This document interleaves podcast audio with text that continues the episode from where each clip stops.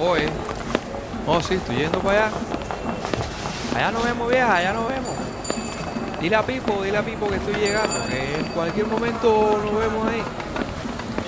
Sí, está cerca, está cerca.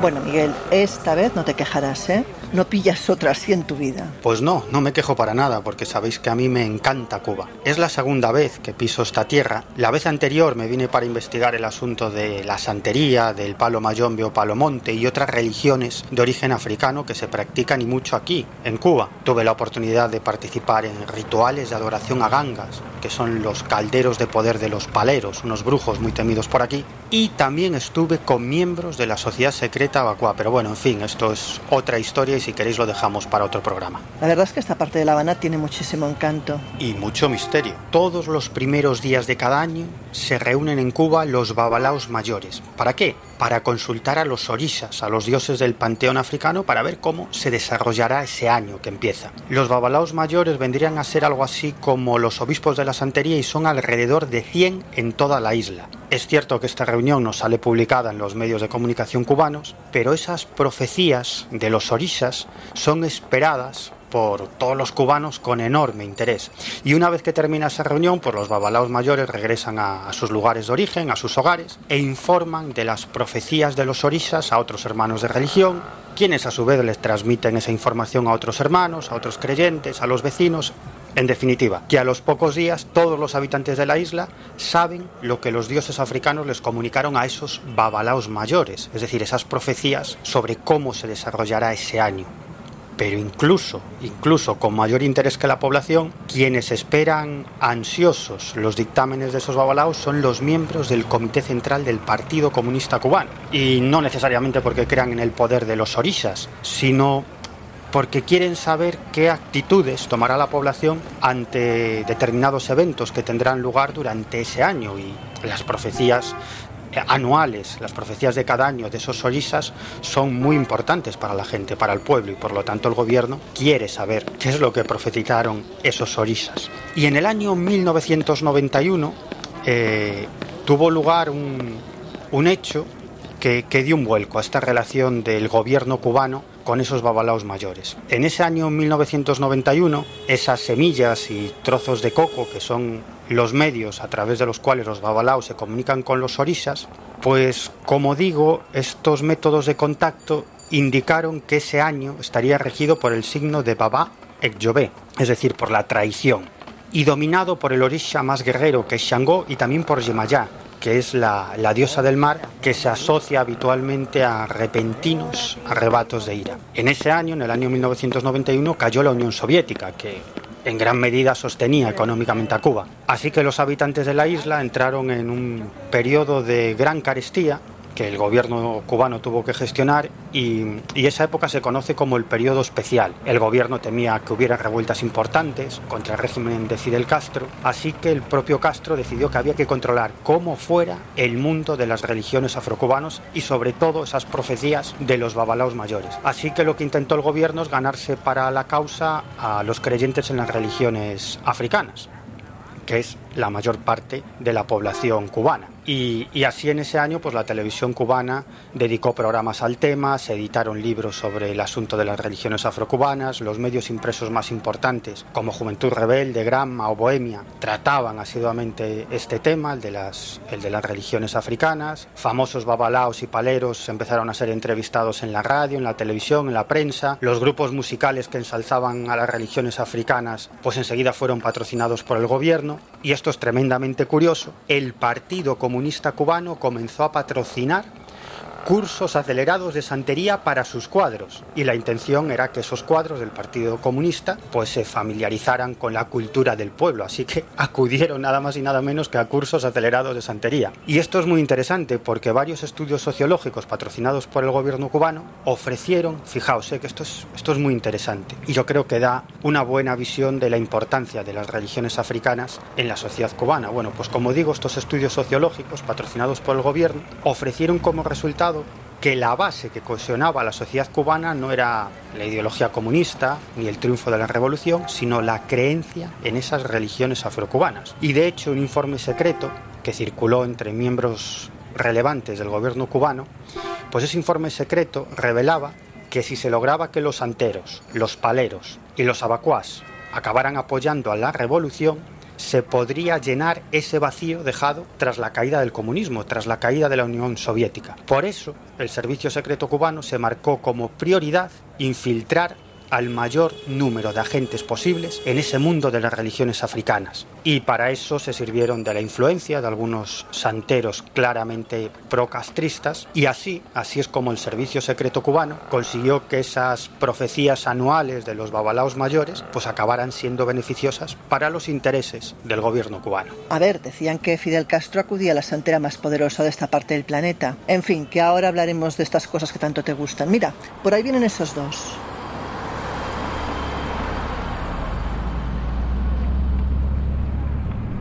Míralos. Ahí están. Oye, mira que es bonita esta ciudad. ¿eh? Tiene una, mezcla entre decadencia y encanto que, que la hacen única. Yo te recomiendo que caída la tarde te des una vuelta por el malecón porque bueno, pues vas a alucinar. Primero por la cantidad de gente que siempre hay asomados al que dicen que es el balcón con mejor atardecer de la Tierra. Y después por las casas, porque estas casas, después de años de pocas restauraciones o ninguna, te muestran que hubo un tiempo, posiblemente no mucho peor que este, en el que gente de todo el mundo venía a dejarse aquí el, el dinero. Y se lo dejaba. Solo hay que ver estas construcciones o, por ejemplo, las del barrio del Vedado, que es el, el más rico o era el más rico de la isla. Da por hecho que te tomo la palabra y me doy una, una, vuelta esta noche. Bueno, pues venga, vamos a bajar, que Miguel todavía no se ha dado cuenta de que en esta plaza hay varios vendedores de, de libros antiguos y habitualmente aquí es fácil encontrar alguna que otra joya.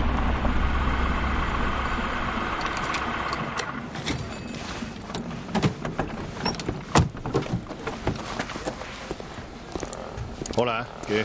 ¿Lleváis mucho tiempo esperando? Bueno, llevamos aquí ya un tiempo, pero oye, que no hay problema, porque aquí la gente en Cuba es, es muy sociable y ya he tenido tiempo de preguntarle a varias personas por el tema de la santería y también por el asunto de los ovnis, que ya sabéis que, que a mí me interesa muchísimo. Y es que aquí en Cuba han tenido lugar pues algunos de los casos de encuentros cercanos con ovnis y humanoides más interesantes de todos los incidentes de este tipo ocurridos en, en América. O sea que no hay, no hay ningún problema, que me puedo quedar un ratito más por aquí.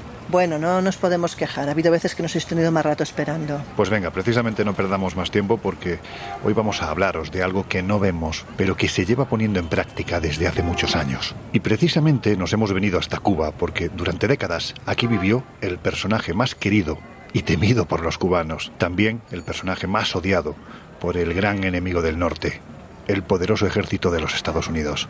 Aquel hombre, ya os lo habréis imaginado, se llamaba Fidel Castro, y lo intentaron matar de las formas más insospechadas, hasta en un total de 638 ocasiones. 638 oficiales. Y cuando os digo de las formas más insospechadas no exagero, porque en este y en otros casos se ha recurrido a una forma de guerra sutil, pero terriblemente efectiva, la guerra psíquica. Venga, abrimos las puertas del Colegio Invisible y ahora os contamos más. Comenzamos. En los años 60, astrofísicos como Joseph Allen Hynek, asesor de Steven Spielberg en encuentros en la tercera fase, o el francés Jacques Vallée, fundaron un colectivo secreto para investigar las anomalías que se producían en los cielos del planeta. La conclusión a la que llegaron es que la ciencia, en muchos casos, no podía explicar lo que estaba sucediendo. Aquel colectivo fue conocido como el Colegio Invisible.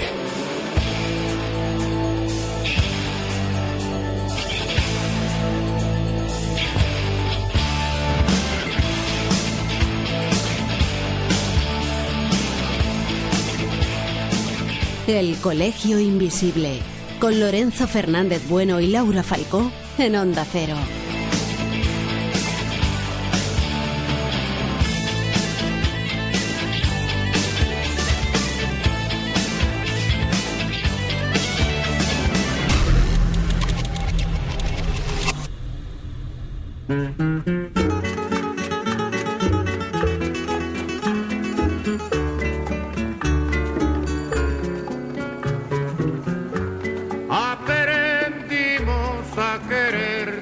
Ver, Miguel, deja los libros, hombre. Ya sabía yo que si se daba cuenta lo íbamos a perder para siempre. Pero hombre, solo media horita más, que me estoy encontrando aquí libros interesantísimos. Mira el que tengo en la mano. Uno sobre la historia del espiritismo en Cuba, porque sabes que aquí en Cuba, aparte de, de, las religiones afrocubanas, el tema del espiritismo está enormemente extendido, así que déjame un ratito más. Tú tranquilo, hombre, que ya habrá tiempo. Además, si estamos aquí es precisamente porque tú de este asunto sabes un montón, independientemente de lo pesado que te has puesto con venir a un destino cálido. En fin, vamos a sentarnos en esta terracita que parece muy agradable y charlamos un ratito. Tu mano gloriosa y fuerte. El Colegio Invisible. El periodismo de misterio ya está aquí, en Onda Cero. Se despierta para verte. Aquí se queda la clara. La entraña. Es que es una pasada el encanto que tiene esta plaza, estas gentes, en fin. Es que se respira algo propio, pues cómo decirlo, de otro tiempo, ¿verdad? Y sobre todo la sensación de que la magia parece que flota en el ambiente. Bueno, pues eso, que ya he soltado la horterada del día. Oye, que tampoco está de más que los hombres mostréis algo de sensibilidad de vez en cuando. Bueno, a mí este ambiente me recuerda a mi juventud revolucionaria. Ya sabéis que tengo un pasado y me acuerdo de cuando en el instituto cantábamos a Carlos Puebla, que es el cantautor de la Revolución Cubana, que compuso esa canción al Che, que no sé yo si seguirá sonando mucho por aquí, por Cuba, ahora mismo, pero el estribillo de la canción dice así. Aquí se queda la clara, la entrañable transparencia de tu querida presencia, comandante Che Guevara. En fin, cosas del pasado. Hombre, está claro que, que como cada lugar pues tiene su, su propio magnetismo, ¿no? Más aún, como, pasa en todos los lugares, cuando, cuando eres consciente de algunas de las, de las historias que, que han tenido lugar en esta zona, por estos lugares, y bueno, algunas las vamos a contar. Y ahora, si os parece, vamos a darle al motivo que nos ha traído hasta aquí. Pero antes, a ver, Miguel, ¿es cierto que a Fidel, a Fidel Castro, la CIA, según informes desclasificados por la agencia en el año 2007, lo intentaron asesinar en más de 700 ocasiones? Me da la risa porque es que, claro, si tú intentas matar a alguien 700 veces, es que esa persona se convierte casi casi en un icono de la inmortalidad, ¿no? Es cierto que la mayoría de esos intentos de asesinato fueron desbaratados el equipo de seguridad de Fidel Castro, pero de algunos se libró en el último momento y de pura chiripa. Por ejemplo, la CIA en su momento le hizo un encargo a James Donovan, que era un abogado estadounidense encargado de negociar con Fidel Castro la liberación de los prisioneros que Estados Unidos tenía como consecuencia de ese intento de invasión a Cuba en Bahía de Cochinos en el año 1961. Y como acto de buena voluntad, Donovan tenía que entregarle a Castro un traje de neopreno para bucear, porque el buceo era una de las grandes aficiones de Castro. ¿Qué pasaba? Que ese traje pues estaba rociado con esporas y bacterias capaces de matar a una persona. Pero Castro se libró. ¿Por qué? Porque este abogado se arrepintió en el último momento, pasó de la CIA y le dio a Castro otro traje que no estaba contaminado. Bueno, otros planes de la CIA para eliminar a Fidel Castro consistían, por ejemplo, en entregarle un puro envenenado, o incluso un puro con explosivo, que al encenderlo le volara la cabeza. Otros, otros proyectos para acabar con Castro pues era, eran que, que, llegara a sus manos un pañuelo con bacterias o incluso, incluso colocar una caracola bomba en el lugar en el que Fidel Castro solía bucear. Claro, tenía que ser una caracola de colores muy vistosos para que Castro la cogiera y ¡boom! Adiós, ¿no? Esa caracola pues acabara con su vida. Pero parece que uno de los intentos que estuvo a punto de triunfar, de esos intentos para acabar con Fidel Castro, ocurrió en el año 1962. La CIA consiguió reclutar a un camarero del Hotel Habana Hilton, en La Habana, donde Castro iba habitualmente a tomarse un batido. Y ese camarero lo que tenía que hacer pues era disolver una pastilla con veneno mortal en el batido de Fidel Castro. Pero resulta que el muy animal metió la pastilla en la nevera, se le quedó pegada a, la pared de la nevera y, entonces no pudo cumplir con su cometido. En su momento, una persona que conoció esta historia de primera mano me dijo que el servicio de seguridad de Castro al final descubrió a este camarero, que la verdad es que no acabó demasiado bien. Bueno, por decirlo finamente, eh, digamos que su cuerpo no acabó entero. Bueno, digámoslo así. Y luego está la historia fascinante de Marita Lorenz, que, que era una, una, alemana que fue amante de Fidel Castro y, que, y a quien acabó reclutando la CIA para convertirse en una asesina a sueldo de la agencia de espionaje y Marita Lorenz, amante de Fidel Castro, se convirtió en una sicaria de la CIA. Incluso acabó involucrada en el asesinato de Kennedy y tuvo que declarar en la comisión oficial del Congreso de los Estados Unidos que investigaba el asesinato de Kennedy. Allí no contó nada, pero años después confesó que días antes del asesinato de Kennedy se reunió en una casa de seguridad de la CIA en Miami con Lee Harvey Oswald, el único acusado por el asesinato de Kennedy, y tres importantes agentes de la CIA. Orlando Bosch, Frank Sturgis, que fue uno de los grandes agentes de la CIA de todos los tiempos, y Pedro Luis Díaz Lanz, que fue eh, jefe de la Fuerza Aérea Cubana con Fidel Castro, que luego se exilió y acabó trabajando para la CIA, para derrocar a Fidel Castro. Y la dirección de esa operación estaba bajo el mando de Howard Hunt, probablemente el mejor agente de la CIA de todos los tiempos, que estuvo involucrado en prácticamente los mayores acontecimientos que ocurrieron en el siglo XX. Y este hombre, Howard Hunt, confesó al final de su vida que él planificó el asesinato de Kennedy bajo las órdenes de Lyndon Johnson, que era vicepresidente de, de, Kennedy, que luego se convirtió en presidente cuando Kennedy fue asesinado. Y esto era una conspiración de la CIA junto a grupos de exiliados cubanos y a la mafia. Y todos tenían buenas razones para deshacerse de Kennedy, porque Kennedy estaba en guerra total con la CIA, quería destrozar la CIA. Los exiliados cubanos acusaban a Kennedy de dejarlos tirados en el intento de invasión de Bahía Cochinos y, la mafia quería sacar de en medio a Fidel Castro porque después del triunfo de la revolución pues los había expulsado de, de la isla y había acabado con todos los negocios de juego que tenían en la isla. Pero bueno, volviendo al tema que nos ocupa, el caso es que Marita tenía el cometido de matar a Castro, pero siempre estuvo enamorada de él y de hecho Marita cuenta que ella participó en varios vuelos sobre la isla, sobre Cuba, tirando octavillas contra Fidel Castro y ella escribía al dorso de esas octavillas mensajes de amor a Fidel Castro, fijaos. Y en uno de esos viajes que hizo Marita a Cuba para mantener relaciones sexuales con Fidel Castro, pues iba con una, una pastilla venenosa que tenía que meter e introducir en alguna bebida de Fidel Castro para matarlo. El caso es que entran en la habitación de un hotel para mantener relaciones sexuales y Castro le dice, ya sé que vienes a matarme, así que, que si quieres hacerlo, hazlo ya. Y le pone una pistola en las manos. Claro, Marita se niega y esa tienen una noche de pasión y a la mañana siguiente Marita se vuelve a Estados Unidos sin haber acabado con Fidel Castro. Dicho lo cual, no es extraño, por tanto, que Fidel se acabase ganando fama, pues poco menos que de inmortal.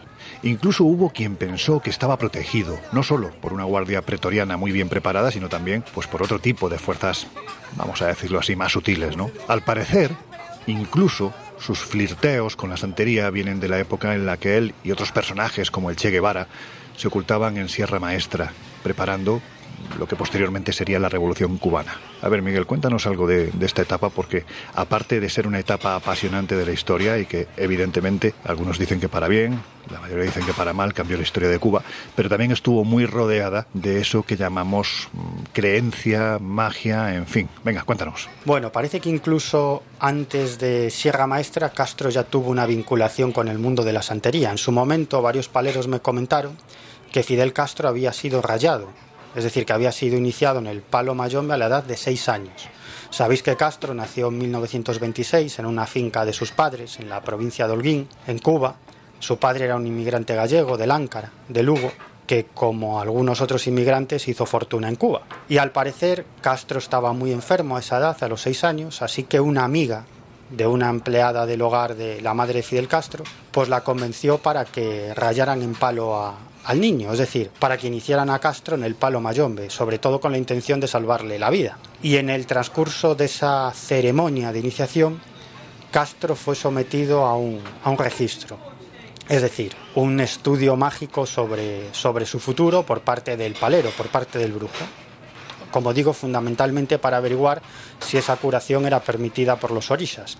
Y desde ese momento Fidel Castro estuvo bajo la protección de Ayaguna, que es una de las manifestaciones de la gran divinidad, y de Ayaguna se derivan otros dioses como Gun, Changó, Argayú, Ochosi, que todos son dioses guerreros. Más adelante, cuando, cuando Castro ya gobernaba en Cuba, él habló sobre la creencia en la santería que veía a su alrededor durante su niñez y, e hizo estas confesiones a Fray Beto, que es un sacerdote que estuvo muy involucrado en el asunto de la teología de la, liberación y que escribió un libro que se titula Fidel y la religión, ¿no? sobre todo basado en conversaciones que Frei Beto mantuvo con Fidel sobre el tema de las creencias y de las religiones. Luego, por otro lado, no es ningún secreto que muchos de los guerrilleros que lucharon en Sierra Maestra junto a Fidel y, y al Che, pues eran practicantes de la santería. No, tenemos, el, por ejemplo, el testimonio de Luis Ángel Cortés, quien confesó a, a Ramón Orozco, un escritor, y a Natalia Bolívar, una, una prestigiosa antropóloga cubana, que en Sierra Maestra casi todos los revolucionarios eran creyentes en la santería. Y luego tenemos una circunstancia que ocurrió el 8 de enero del año 1959 e hizo que santeros, paleros, babalaos, abacuás apoyaran al menos en principio, al régimen de Castro. Y es que ese 8 de enero Castro ofrece su, su primer mitin a la nación tras el triunfo de, de la revolución. Y además lo hizo ante la atenta mirada de millones de cubanos, porque ese discurso también era transmitido por la tele. En un momento determinado, Fidel toma aire, mira a Camilo Cienfuegos, uno de los líderes de la revolución, que estaba a su lado, entonces Castro empieza a hablar. Y en un momento dado, pues aparecen dos palomas blancas que se acercan al líder cubano, y, primero una y, luego otra se posan en su hombro, ¿no? Entonces el público estalla en aplausos y comienza a gritar Fidel, Fidel, Fidel, Fidel, de, de forma muy enfervorizada, ¿no? Desde ese momento, pues la revolución se gana para la causa a los creyentes de las religiones africanas. ¿Por qué? Porque este hecho, aparentemente sin importancia, tenía un significado religioso muy importante. Porque la paloma blanca es la representación de Obatalá, que es el orisha, el dios del pensamiento, de la pureza, de la paz y del progreso. Y por si fuera poco, el 8 es su representación numérica. Y recordemos que, este suceso de las palomas blancas que se posan en el hombro de, de, Fidel Castro ocurría precisamente un 8 de enero del año 1959. Así que, así que Fidel Castro pues, se ganó así la simpatía de gran parte del pueblo cubano que en su mayoría cree en la santería. Y luego en mi anterior viaje a Cuba, varios santeros me comentaron que durante un breve periodo de tiempo se vendió en las librerías de La Habana un libro sobre un viaje a África que hizo Fidel Castro en el año 1972. Y en Guinea, Castro eh, participó en algún tipo de iniciación mágica de la mano del que entonces era líder guineano, Sekou Touré, tal como se puede ver en algunas de las fotografías que aparecían en ese libro. En una de esas fotos se ve a Castro vestido totalmente de blanco junto a Sekou Touré y en otra Castro recibe un despojo de serpiente en lo que parece claramente un, un, acto ritual. Bueno, como digo, a los pocos días de la publicación del libro, pues el libro desapareció de las librerías de Cuba, pero varios grupos de exiliados cubanos en Miami se encargaron de divulgar esas imágenes tan tan extrañas de Fidel Castro por internet. Y luego también contamos con el testimonio de Roberto Orozco, que es un médico y estudioso de la parapsicología cubano, y Roberto Orozco tuvo la ocasión de participar en sesiones de espiritismo con personas muy cercanas a Fidel Castro, como Celia Sánchez, que fue secretaria personal de Fidel Castro durante mucho tiempo y miembro del Comité Central del Partido Comunista de Cuba, o René Vallejo, médico personal de, de, Fidel Castro. Bueno, pues en declaraciones a un programa dedicado a asuntos esotéricos que se llama Radio Mística, Roberto Orozco contó lo siguiente sobre Fidel Castro. Escuchad. Tuvo iniciación en las pirámides de México, dicho por el director de la revista Mar y Pesca que le vio los talismanes el día que se quitó la ropa para recibir el yate Granma en La Habana. Fidel Castro tuvo iniciaciones Yoruba con Sekou Touré, pero bueno, esto no se sabía en Cuba. Bueno, podría seguir hablando sobre el tema, pero vamos, necesitaría un programa entero y creo que no es plan, en otra ocasión. De hecho, hay que decir que él no era el único que supuestamente practicaba estas cuestiones. Alrededor suyo, hombres y mujeres de gran poder se agarraban con fuerza a las creencias afrocubanas y espiritistas para precisamente protegerse de los ataques de aquello que les pudiera venir. Desde hace mucho tiempo eh, se sabía que muchas de las personas cercanas a Fidel Castro, la mayoría que además ya están fallecidas, practicaban o santería o espiritismo. De hecho, tenemos personajes como René Vallejo, que era el comandante del ejército rebelde y también médico personal de Fidel Castro. Tenemos también a Celia Sánchez, que era una amiga personal de Castro y también actuaba como secretaria suya.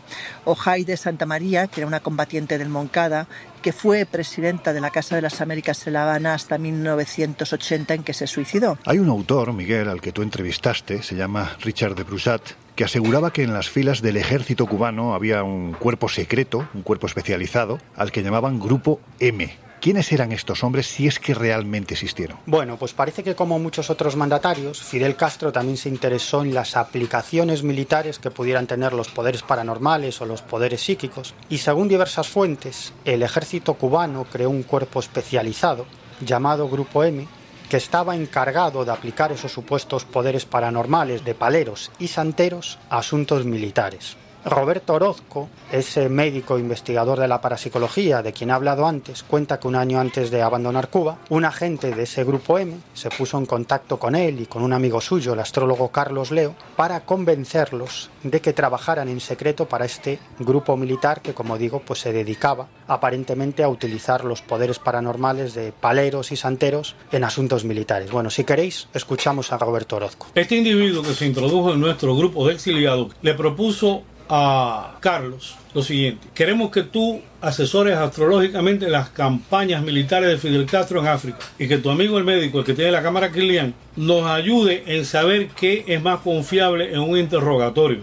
Si el detector de mentiras o los cambios el, y efluvios del aura de un individuo que está siendo interrogado. Nosotros, a riesgo de no poder salir, dijimos que no. Dimos una respuesta evasiva de que trabajaríamos para la Academia de Ciencia, pero no para el Ministerio del Interior. Vemos, por tanto, que, el uso de otro tipo de elementos para la guerra, vamos a decirlo así, elementos más etéreos, ha sido una, una, constante, pero no solo en este país, porque hay otros lugares y otros ejércitos que se han empleado a fondo a la hora de afinar las técnicas más siniestras para, bueno, pues para lo que persiguen o para lo que perseguían, ¿no? En esa, en esa época, eh, la gran mayoría de los ejércitos enfrentados tanto los que estaban detrás del telón de acero como los que estaban enfrente, ¿no? La idea era acabar siempre con el enemigo. Venga, ahora os contamos más. There is a house in charming town they call the rising sun and it's been the ruin of many a poor girl En unos minutos volvemos a abrir las puertas del Colegio Invisible en Onda Cero.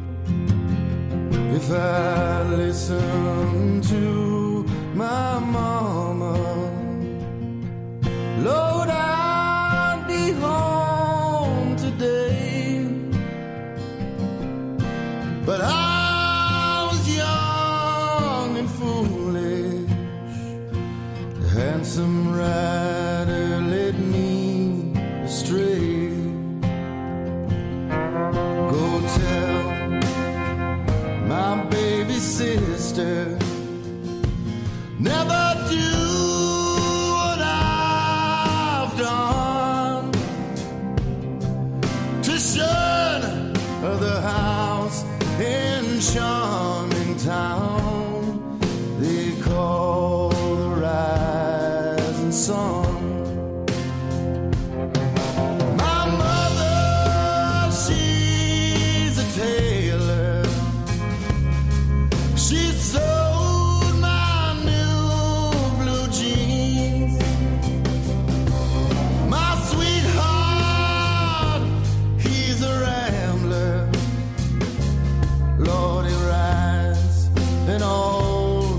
machine.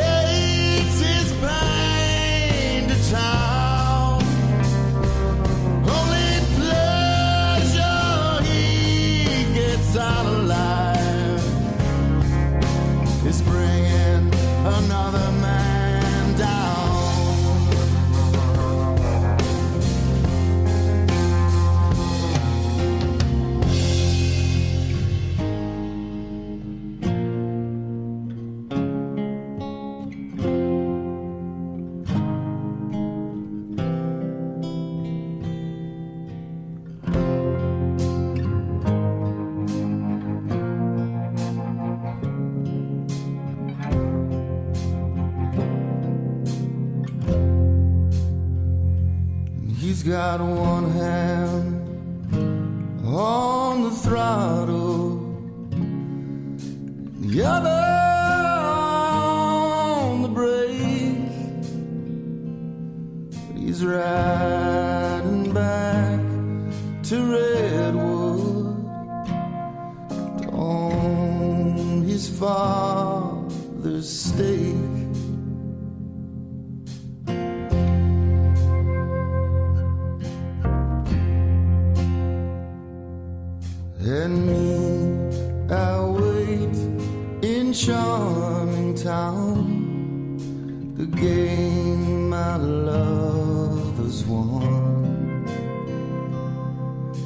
stay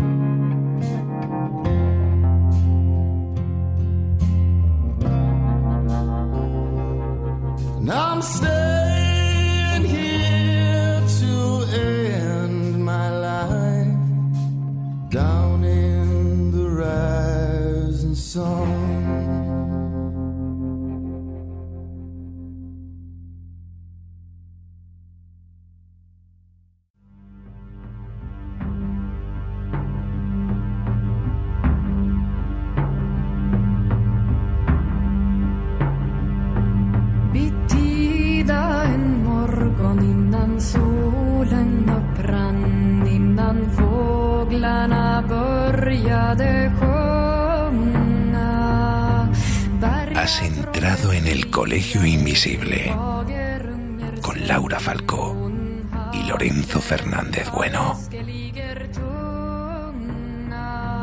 Hermannelig, hermannelig,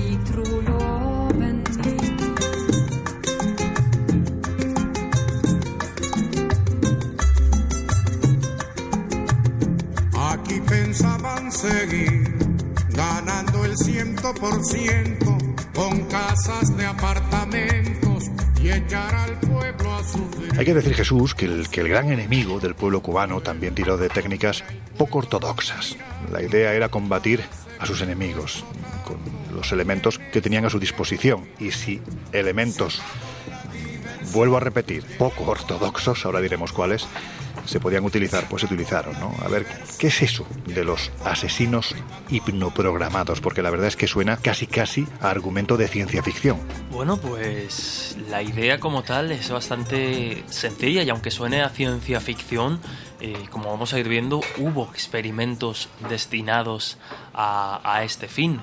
Un asesino hipnoprogramado sería aquella persona que sometida a una especie de lavado de cerebro mediante técnicas de sugestión, mediante privación del sueño, mediante el uso de sustancias químicas como, como puede ser la droga y como está demostrado que, que se ha utilizado por determinados servicios de inteligencia para, para anular voluntades, hay quien dice que incluso mediante sesiones de hipnosis, aunque recordamos que, bueno que la hipnosis realmente no puede someter como tal una voluntad, no puede doblegarla, no podría obligar a nadie a hacer aquello pues que esa persona no haría digamos de propia voluntad. Pero en fin se experimentó en varios frentes y como digo básicamente consistiría en anular la voluntad de una persona. Hay quien dice que incluso en crear una segunda personalidad alternativa. Bueno, sabemos que existen los trastornos de, personalidad eh, en los cuales, pues, por decirlo de manera muy, muy llana, muy gráfica, una determinada persona en un único cerebro, en un únicamente conviven determinadas personalidades sin que una sepa o, no siempre de la coexistencia de la otra. Pues una de las intenciones para crear un asesino hipnoprogramado sería crear una especie de personalidad alternativa que solo se activaría con la pronunciación de una palabra concreta o con un código preestablecido concreto. Eh, pues es como si yo, por ejemplo, ahora cogemos a Miguel, eh, lo sometemos a esta serie de técnicas, lo anulamos de alguna manera y hacemos que cuando nosotros pronunciemos la palabra radio, pues él de momento eh, se active esa personalidad asesina o, o servil que hemos programado, a la que nosotros, por tanto, podremos dar una orden, que puede ser incluso pues asesinar a determinada persona. Miguel lo haría, después lo sacaríamos de ese trance hipnótico y digamos que él no recordaría nada en absoluto o tendría algún destello muy fugaz del el crimen que acaba de cometer. Por tanto, proyectos como el MK Ultra o esta clase de proyectos que investigaban en los límites y en las capacidades de la mente iban destinados, entre otras muchas cosas, algunas más fantasiosas, otras menos, a bueno, pues buscar esta clase de, consecuencias, ¿no? El hecho de poder programar a una persona aparentemente inocente a hacer cosas eh, increíbles como que, que asesine a otra persona sin que apenas sea consciente de lo que acaba de hacer. Bueno, pues que queda claro, ¿no? Como siempre decimos, la realidad supera con creces a, a, la más imaginativa de las ficciones, porque lo que nos has contado, pues lo que decía antes, no es propio de películas como por ejemplo la saga de Bourne, ¿no? No, no, desde luego, es que la saga de Bourne, como, como muchas otras películas, digamos que es el ejemplo perfecto. Muchas veces yo recuerdo que, que bueno, el periodista de investigación especialista en servicios de, de inteligencia y compañero además de esta casa, Fernando Rueda, siempre decía que aquello que veamos en una película de espionaje debemos de ser conscientes de que probablemente esa tecnología o muchas de esas técnicas ya estén más que desarrolladas. Es decir, que lo que nosotros vemos en el cine va como con 5 o 10 años de, de, retraso. Por tanto, cuando, bueno, cuando vemos películas como la saga de Bourne, protagonizada por Matt Damon, en la que vemos a un superagente eh, que lucha como nadie, que investiga como nadie, pero que le han lavado el cerebro, es decir, es un agente creado con esta clase de, proyectos, pues bueno, puede estar más o menos exagerado por tratarse de una película de acción, pero insisto, recordemos que a partir del año 1953 en Estados Unidos se comienza a investigar en esta dirección eh, para controlar y dominar la mente y todas sus capacidades, pero no solo por iniciativa propia, sino por miedo a que países como Rusia, es decir, el otro bloque durante la Guerra Fría, también estuviese investigando en estas cuestiones. Y todo esto viene pues de inicios de los años 20 con las investigaciones en parapsicología y con los resultados que éstas aportan sobre las posibilidades de la mente. Pero insisto, lo que vemos en películas de Bourne, aunque exagerado, se ha, se ha, se ha practicado. Películas quizá más cómicas que lo parodian, como los hombres que miraban fijamente a las cabras, parodian esto quizá de una manera más cercana, es decir, vemos escenas ridículas de gente incluso pues creyendo que con sus capacidades mentales puede atravesar una pared y, y, realmente se investigó en estas cuestiones persiguiendo, imagino que utópicamente, quién sabe, soldados o agentes como el que representa Jason Bourne en las, en las películas. O mucho me equivoco, o tú, Miguel, estás pensando ahora mismo en, Satán Charles Manson. ¿Quién fue este hombre? Bueno, pues la mayoría de los que nos estáis escuchando al otro lado de los micrófonos de Onda Cero sabéis que fue el inductor del terrible asesinato de Sharon Tate, la esposa del director de cine Roman Polanski, en el barrio de Cielo Drive. Y según dicen, durante meses pudo haber estado sometido a una de estas experimentaciones por parte del ejército para, en un momento determinado, apretando el resorte oportuno, que este hombre saltase y saltase de la forma que lo hizo. Pues sí, Charles Manson es probablemente el inductor al asesinato más popular de toda la historia. Y, y, es cierto que últimamente han aparecido nuevas informaciones que vinculan a Manson con la CIA y con ese famoso proyecto MK Ultra de control mental que desarrolló esta agencia de espionaje desde el año 1953. Y estas informaciones provienen de un periodista de investigación estadounidense que se llama Tom O'Neill y que recientemente ha publicado un libro que se titula Manson, la historia real. A O'Neill, a este periodista, varias fuentes le confirmaron que Manson estaba al servicio de la CIA, que Manson era uno de los muchos presidiarios y delincuentes y personas marginales que habían sido reclutadas por la CIA para infiltrarse dentro de grupos comunistas, revolucionarios, hippies, izquierdistas, ecologistas. De hecho, O'Neill averiguó que Manson estuvo muy muy protegido por la CIA y por el FBI.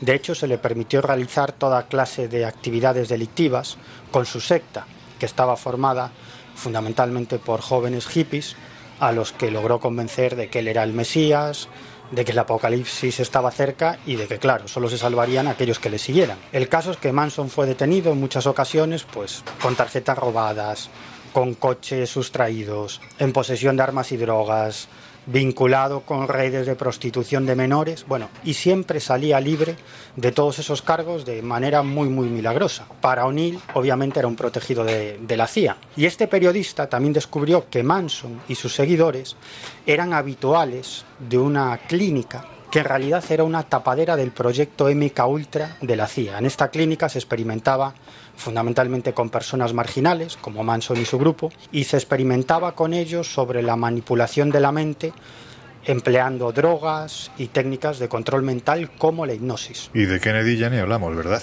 Hombre, que, claro, entrar en, en el asesinato de, de Kennedy es entrar prácticamente en la matrix de, todas las conspiraciones. Probablemente sea la gran conspiración junto con la llegada del hombre a la luna de- del siglo XX y su presencia sigue eh, bastante activa en pleno siglo XXI. Sigue generando dudas, sigue generando eh, incertidumbre. ¿no? El asesinato en 1963 del presidente estadounidense John Fitzgerald Kennedy. Bueno, su asesino, Lee Harvey Oswald, recordemos, pues ha sido sometido a toda clase de, de hipótesis. Se ha hablado de la vinculación de Cuba, se ha hablado, en fin, de, mil cuestiones. Entre todas ellas estaría efectivamente el hecho de que Lee Harvey Oswald, recordamos, insistimos, el, asesino del presidente Kennedy, hubiese estado sometido a esta clase de experimentos de, de MK Ultra y estas cuestiones. Recordamos que MK Ultra como tal empieza a desarrollarse a partir del año 1953 hasta que 20 años en 1973 evoluciona y se va adaptando hasta que a mediados de los 90 digamos que se clausura oficialmente. Por lo tanto, el asesinato de Kennedy no se encaja en ese paréntesis temporal de desarrollo, inversión, eh, interés en el proyecto MK Ultra. Por tanto, hay quien ha dicho que efectivamente Lee Harvey Oswald no era sino pues un pobre inocente al que mediante estas técnicas de sugestión, de hipnosis, de lavado de cerebro, pues se le habría sometido para efectivamente ponerlo al frente de esa misión que era el asesinato de Kennedy. Aquí, bueno, pues entraríamos en la teoría de que efectivamente la CIA estaba involucrada, de que los servicios de inteligencia tenían un interés en eliminar al presidente y bueno, lo, hicies- lo hicieron mediante esta técnica del lavado de cerebro y la programación casi casi hipnótica de una personalidad asesina en alguien, vamos a decirlo así, ¿no? Inocente. Lo que es evidente es que la investigación de la mente ha resultado siempre interesante para los ejércitos más poderosos de la Tierra. Por eso, cuando han aparecido personas con ciertas facultades, rápidamente se les ha sometido a todo tipo de pruebas para intentar aprovechar esas facultades extraordinarias y ponerlas al servicio de la guerra. Un ejemplo pudo ser Nina Kulagina, ¿verdad Laura? Vamos a hablar un poquito de, esta fascinante mujer. Kulagina saltó a la fama internacional en la década de los 60 cuando empezaron a difundirse muchísimos vídeos en blanco y negro donde se suponía que demostraba sus habilidades para mover objetos, es decir, telequinesia. Los vídeos se supone que fueron realizados por las autoridades soviéticas y esto, en el momento en que estábamos, es decir, en plena Guerra Fría, se tomó como un síntoma muy serio de que aquellas, eh, aquellas experimentaciones y aquellas grabaciones no eran una tontería, es decir, que el gobierno se las tomaba en serio. Bueno, pues ahora seguimos que el tema eh, está claro que, está muy interesante, pero ahora, si os parece, vamos a escuchar a, a estos músicos callejeros que, mira qué suerte, se han puesto justo a nuestro lado. Es que esta gente, ya oiréis, son unos virtuosos de la música y, casi siempre, en la mayoría de los casos, son músicos de oído. Y aún así veréis cómo toca. Venga, que me callo. Escuchad que merece la pena.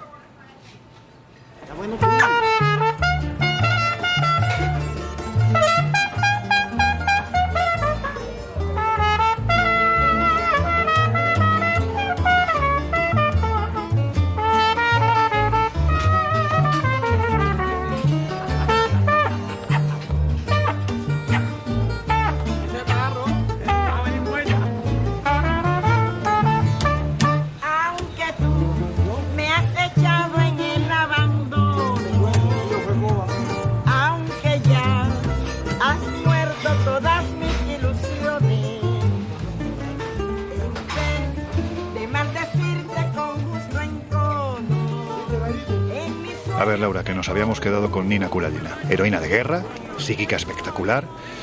En fin, cuéntanos porque su historia y su paso por los laboratorios de la KGB, vamos a decirlo así, es que pintan muy bien. Pues verás, Ninel Sergeyevna Mikhailova, que es el nombre de soltera de esta mujer, nace en Leningrado el 30 de julio de 1926.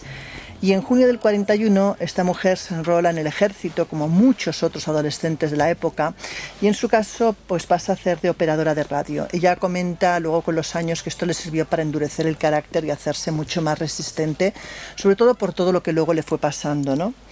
Su vida transcurre de forma normal, de hecho después de la Segunda Guerra Mundial se casa, tiene tres hijos, todo normal, hasta que en 1963, víctima de un ataque nervioso, de una crisis, es ingresada en un hospital. Es en ese momento cuando sus dotes, sus capacidades paranormales empiezan a coger relevancia. Las enfermeras empezaron a comentar que estando en el hospital y desarrollando una de las actividades que más la relajaba, que era coser, ella es capaz de meter la mano en el cuenco donde hay todos los hilos y sin mirar identificar perfectamente todos los colores de los hilos, ¿no? Esas habilidades empiezan a correr eh, el rumor por los pasillos del hospital hasta que llegan a oídos de un doctor especialmente interesado en lo que es la dermoóptica. Hablamos de Leonid Leonidovic. Este hombre eh, se interesa mucho por esta paciente, de hecho llega a hablar con ella y intenta experimentar con ella. Entrevista a su marido, su marido le cuenta que estas habilidades no son nuevas, que ya hace tiempo que las tiene, pero que es verdad que cuando ella se enfada o enfurece las cosas se rompen o vuelan por los aires. Él empieza a hacer experimentos con ella, ella de hecho se presta a este tipo de acciones y a partir de ahí eh, esto empieza a ir a más. Este hombre muere en 1966 y es su colega Denek quien eh, le sustituye y quien de hecho en el 64 lle- la lleva a un congreso muy especial en el cual la da a conocer ya a todo lo que son eh, pues los círculos eh, científicos de la época. Esta mujer empieza a hacerse famosa, empiezan a correr de hecho cintas de ella, grabaciones de ella en estos experimentos lo que pasa que todavía a nivel mundial se considera que probablemente es todo un invento, no, no, se, llega, lo llega a creer demasiado, al menos por parte de, de lo que es Europa. El caso es que se continúa experimentando con ella, eh, el Partido Comunista empieza a, escuchar lo importante que es esta mujer. Y no te creas que al principio le entusiasma porque lo que es lo sobrenatural y el marxismo pues no es que enganchen demasiado bien. Pero llega un momento que bueno mm, eh, piensan que vale la pena investigar en serio las habilidades de esta mujer. De hecho, empiezan a poner una serie de normas muy rígidas en la investigación y en todas las experimentaciones. Se le pasa por al lado suyo, por ejemplo, una brújula para ver que no haya ningún tipo de imán ni nada, ningún truco. Se la revisa toda la ropa a fondo, todos los objetos que están cerca de ella. Y a pesar de esos minuciosos exámenes, continúa dando unos resultados realmente llamativos. ¿no? Pensemos que llegó a ser tal su fama que incluso eh, se pide por parte de Estados Unidos, de, de, científicos estadounidenses, la posibilidad de trabajar con ella. Al principio no se les da permiso, es más adelante que consiguen también pues, tener un camino para poder investigar con esta mujer. Cuentan, por ejemplo, que era capaz de mover los objetos pues, con la mente, desde un cigarrillo hasta incluso eh, dotes de telepatía, clarividencia, psicofotografía, dermoóptica, bueno, muchísimas, muchísimas capacidades. Una de las que quizás más sorprendió fue la capacidad de pirogénesis, es decir, era capaz de transmitir un calor muy intenso y provocar incluso quemaduras cuando la tocaba un sujeto. Ese fue el primer experimento que realizaron los americanos con ella cuando les dieron permiso para poder interactuar. Hablamos de 1973 y hablamos del célebre cardiólogo norteamericano Herbert Benson junto con su compañero Manfred Cassiere. Estos dos hombres eh, pues investigan con ella el tema esto de la pirogénesis. De hecho, Herbert le da la mano pensando que no va a ser para tanto y reconoce finalmente cuando acaba el experimento que aparte de que luce una bonita quemadura en la mano, que el dolor ha sido francamente insoportable y que difícilmente una persona puede mm, transmitir tal cantidad de calor eh, casi como si se hubiera acercado al fuego, según comentaba él. O sea, realmente impresionante. El problema de todo esto es que esta mujer, a medida que van eh, haciéndose diferentes experimentos con ella, va perdiendo también salud. Comentan que en las sesiones empieza a perder entre 500 y 700 gramos de peso por jornada, que llega incluso en algunas a perder hasta 2 kilos, que empieza a tener alteraciones muy fuertes, niveles altos de azúcar en la sangre, se queja de dolores en la columna vertebral, pérdida de visión, dolores de cabeza y de hecho lo la conclusión a la que llegan es que su sistema endocrino se está viendo alterado. Eh, bueno, entre todos los experimentos destaca, por ejemplo, el estudio de la influencia que Kulgajina era capaz de ejercer sobre la mente de animales o incluso de personas. Empiezan experimentando con ratones y ven que ella es capaz de influenciar la, decisión o la acción de ese animal sobre eh, cualquier cosa que ella pues incida, ¿no? Incluso las personas se dan cuenta de que es capaz de incentivar procesos de migraña, inflamatorios, cortes, heridas o incluso enfermedades en órganos internos, o sea, tela marinera. Otro de los hombres vinculados a este tipo de guerra oculta, estoy convencido de que todas y todos lo conocéis, era ese hombre que apareció en el programa de José María Íñigo hace tanto tiempo, doblando cucharas y parando relojes, es el israelí Uri Geller. A ver, Laura, cuéntanos algo de este hombre. Pues mira, han pasado ya más de 40 años desde que la noche del sábado 6 de septiembre de 1975 vimos por primera vez en televisión a Uri Geller en el programa directísimo de, de Íñigo, doblando las famosas cucharas, ¿no? Y bueno, todos, todos los que, que tenemos ya una cierta edad nos acordamos perfectamente de, del boom que aquello supuso, de, vamos, de, del, del rumor que se despertó en todo el mundo diciendo que este hombre realmente, pues si era solamente un mago o tenía poderes paranormales muy por encima de la media. El caso es que este hombre, mm, su historia va mucho más atrás y vamos a remontarnos para entender un poco pues, el perfil.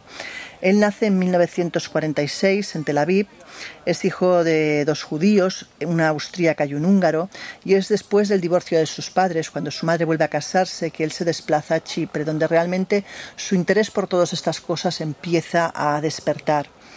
Cuentan que con 12 años conoce a un grupo de agentes secretos del Mossad y él se acerca a estos hombres y les dice que son espías. El caso es que uno de ellos se le acerca y le dice que cuando sea mayor que haría bien de fichar por el ejército israelí porque sus poderes podían ser de gran ayuda. De hecho, no se sabe si por esto o porque realmente es lo que quería hacer, pero con 18 años ingresa en la Brigada Paracaidista de las Fuerzas Armadas de Israel y sirve la Guerra de los Seis Días de 1967.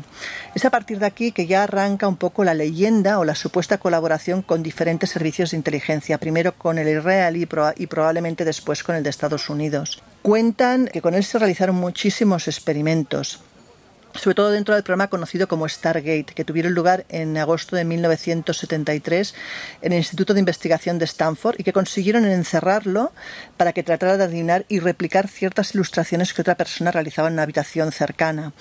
Dicen que de todas ellas acertó un porcentaje muy alto, pero sobre todo hubo dos que fueron espectaculares. Uno, eh, la primera fue eh, la palabra mecha y él lo que dibujó fue un petardo su respuesta eh, pues fue muy aproximada. De hecho, bueno, no es que él dibujara un petardo, dibujó algo parecido a un petardo. Dibujó un objeto cilíndrico con un ruido que salía de él y dibujó como una especie de mecha. En el siguiente eh, todavía fue más exacto porque la, la palabra era racimo y él lo que dibujó fue un puñado de uvas. De hecho, incluso fue capaz de acertar el número 24. O sea que bastante exacto para, para, para dudar de él, ¿no? El caso es que siempre ha estado pues en la cuerda floja, ¿no? Siempre se ha dicho que hay una parte de Uri Geller que quizás es más de bueno de querer decir que él era un espía y que ayudaba a los Estados Unidos y que realmente no se sabe qué porcentaje de eso es verdad o no es verdad. Cuando todos los documentos que existían se desclasificaron, sí que quedó demostrado que había colaborado pues tanto con Israel como con el gobierno de Estados Unidos en diferentes tareas, pero tampoco se sabe al 100% hasta qué nivel. Cuentan quizás la anécdota más curiosa de él o la más llamativa es la que cuentan de, la, de plena Guerra Fría de 1987 cuando dicen que lo colocaron en la habitación colindante la de Gorbachev para que durante toda la noche a través de telebulia, de poder mental, de telepatía, intentara meter en la mente del ruso que firmara el desarme al día siguiente. Bueno, nunca sabremos si realmente fue él que lo consiguió o si Gorbachev ya venía con esa idea, ¿no? Pero, pero bueno, eh, es cierto que, que la fama de Uri Geller durante muchos años ha sido enorme. Pues eso, que Uri Geller, más allá de doblar cucharas o de parar relojes, es decir, más allá del hombre espectáculo que usaba sus supuestos poderes para hacer caja, pues eso, como os digo, más allá de esto, había un hombre con unas facultades psíquicas extraordinarias y estoy convencido que demostradas, al punto de que tiempo después fichó por una empresa petrolera para buscar yacimientos precisamente petrolíferos en alta mar, ¿no? Usando esas cualidades psíquicas que tenía.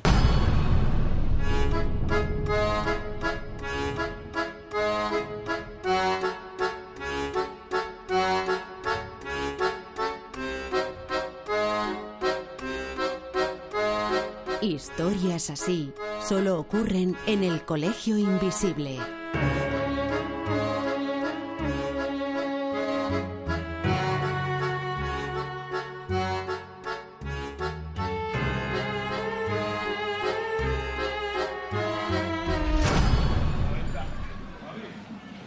Hoy cerramos las puertas del Colegio Invisible, de manera diferente. Bueno, más bien, las dejamos entornadas, porque como habéis podido comprobar, el tema que hemos tratado da mucho de sí. Así que, y porque además sabemos que, en fin, que Miguel va a ser el hombre más feliz del mundo cuando se entere, pues eso, la semana que viene os seguiremos contando más cosas de esta guerra oculta, terrible, pero absolutamente real. Os hablaremos de los proyectos que se han puesto en marcha en los Estados Unidos de América, con el único objetivo de controlar la mente de los soldados, de resetear su cabeza para matar. Pero también os contaremos cómo en España se hizo algo parecido en el tiempo de la lucha antiterrorista. Y para que sepáis cómo ocurrió, hablaremos con uno de los espías más importantes de la historia de nuestro país. Pero eso es la semana que viene. Ahora me vuelvo a la mesa con esos tres que ya me están reclamando. Nosotros nos vamos a quedar disfrutando de este lugar, de su música, de su historia y de este viento que nos trae aromas a Caribe y a misterio. Os dejamos ahora con el gran José Luis Salas y sus no sonoras. Nos volvemos a escuchar dentro de siete días. Que seáis muy, muy felices. El Colegio Invisible. Con Lorenzo Fernández Bueno y Laura Falcó. En Onda Cero.